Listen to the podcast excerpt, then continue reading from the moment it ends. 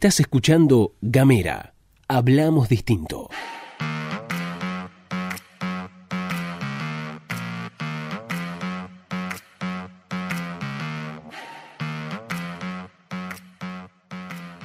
Hola, ¿qué tal? ¿Cómo les va? Bienvenidos, bienvenidas, bienvenidos una vez más a La Pastilla de Gamera, este micro informativo que distribuimos de lunes a viernes. Mi nombre es Luz Escarpati como es habitual en estas semanas de enero, me acompaña Gastón Lodos de forma virtual y a la distancia. Y aquí estamos con ustedes en este 21 de enero del 2021. Y si en enero del 2020 pensaste que en enero de este año ibas a estar en medio de una pandemia, podés mandarnos un mensaje en el 549-2901-502990 con la palabra bajonazo. Es momento entonces de arrancar con las noticias.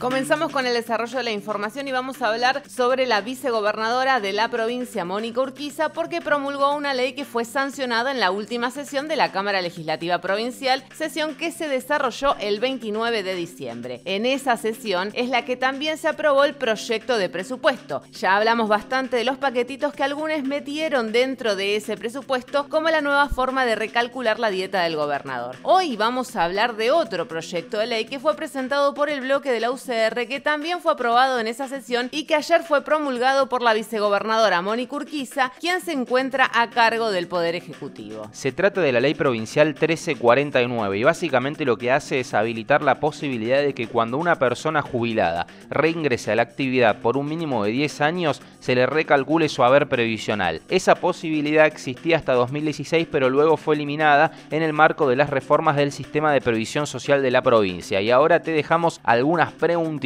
¿Quiénes son aquellas personas que una vez jubiladas pueden reingresar a la actividad? Funcionarios políticos. Al día de hoy, ¿hay personas jubiladas que hayan vuelto a la actividad? ¿Qué impacto puede tener esta modificación en la caja de jubilaciones provincial? Vamos con otro tema porque el Ministerio de Salud comienza con la colocación de la segunda dosis al personal de salud que ya recibió la primera vacuna. En esta segunda tanda se recibieron 950 dosis, 450 para Río Grande, 450 para Ushuaia y 50 para Tolwyn. La doctora Ángeles Morceleto, coordinadora de la campaña de vacunación COVID, en diálogo con la colega y amiga Sofía Oviedo, explicó quiénes reciben las primeras dosis. Cuando hablamos de personal de salud, eh, ahora lo que estamos trabajando es el de muy alta exposición. Entonces, en el caso de la gente de los CAPS o de la atención primaria de la salud, los que están haciendo asistencia COVID sí ingresaron en esta primera etapa.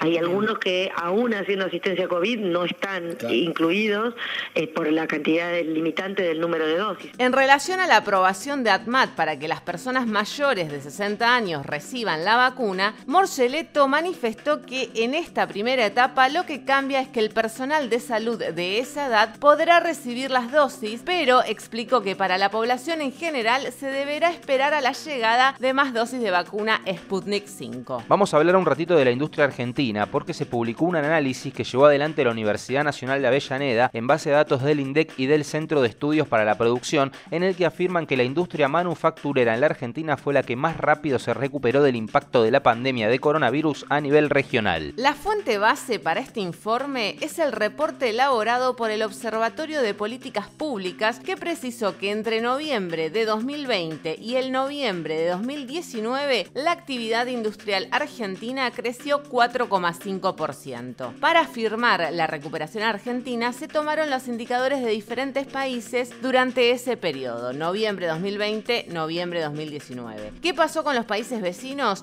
El estudio explica que la peruana cayó 4,2% y la colombiana 2,7%. La industria uruguaya perdió 1,4% y en Chile descendió 0,7%. La actividad industrial que más cerca estuvo de la argenta fue la brasileña, que aumentó 4% en el mismo periodo. En diálogo con el Destape Radio, el gobernador de nuestra provincia, Gustavo Melella, habló sobre estos indicadores de la industria poniendo el ojo en la actividad de Tierra del Fuego. Hay un repunte interesante, importante en la industria, en la generación de empleo, también en el nivel de producción. Eh, nosotros venimos trabajando mucho con el ministro Culfas eh, y también con Silvina Bataki, Ministerio del Interior, con Guado de Pedro en la ampliación de la matriz productiva de la provincia, pero son datos alentadores y datos que seguramente este año se van a mantener y que va a haber un crecimiento, que es lo que todos necesitamos, porque el crecimiento de la industria es generación de empleo, son más puestos de trabajo. Así que este año, más allá de lo, a ver, de lo complejo que fue, de lo dramático, veníamos, eh, Roberto, de cuatro años del gobierno nacional anterior, de destrucción de la industria nacional y la industria fueguina. Eh, así que para nosotros fue un año realmente de, repunte. No hemos llegado a ese nivel donde terminamos 2015, 2014 de nivel de empleo, pero eh, aspiramos a que así sea. Y ya que estamos con Melella, vamos a recordar que hace algunas semanas en este noticiero contamos que hay varios gobernadores que están buscando la suspensión de las PASO por ese temita de la pandemia e incluso a finales del año pasado se había presentado un proyecto de ley para que eso suceda. Como dato adicional, en el marco del programa Capitales Alternas, el Gabinete Nacional visitó Chilecito, ciudad de La Rioja, y los gobernadores del norte del país insistieron al presidente sobre la suspensión de las elecciones primarias abiertas, simultáneas y obligatorias. ¿Por qué contamos todo esto? Porque Melella expresó lo que para él debería suceder con las PASO. Yo estoy de acuerdo con los gobernadores de, de no tener las PASO. Yo creo que hoy la Argentina, nuestro presidente, nuestra vicepresidenta, los gobernadores, los intendentes, necesitamos concentrarnos en la recuperación del país. A nivel epidemiológico no sabemos qué va a suceder. La Argentina, como muy pocos países en el mundo y en la región, avanza en la vacunación. Eso es una gran certeza que tenemos y un gran resguardo sanitario que vamos a tener. Ahora no sabemos qué puede suceder. Y creo que hoy todas las fuerzas, toda la energía del país tienen que estar puestos en la reconstrucción. La pandemia ha destruido el mundo, ha destruido la economía, ha destruido miles y miles de puestos de trabajo, pymes, comercios, y la microemprendimiento. Necesitamos generar eh, empleo, necesitamos generar producción, necesitamos generar crecimiento. Entonces todas las fuerzas tienen que estar ahí. Por eso creo que las pasos serían una distracción.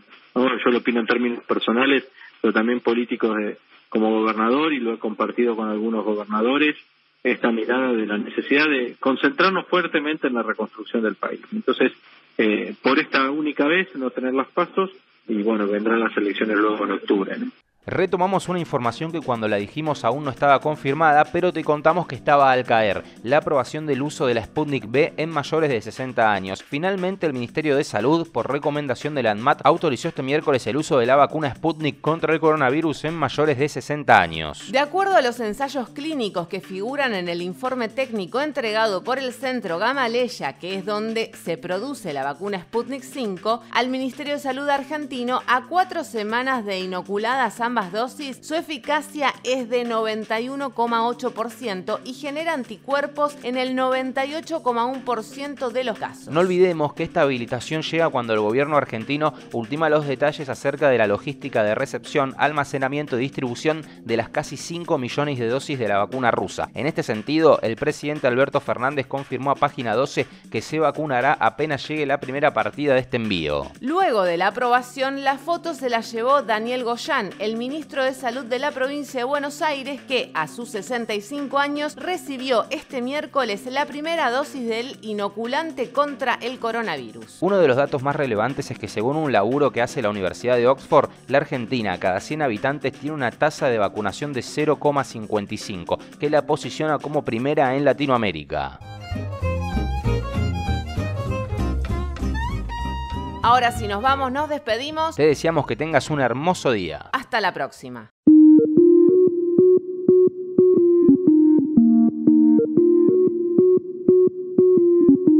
Seguí nuestros contenidos en gamera.com.ar.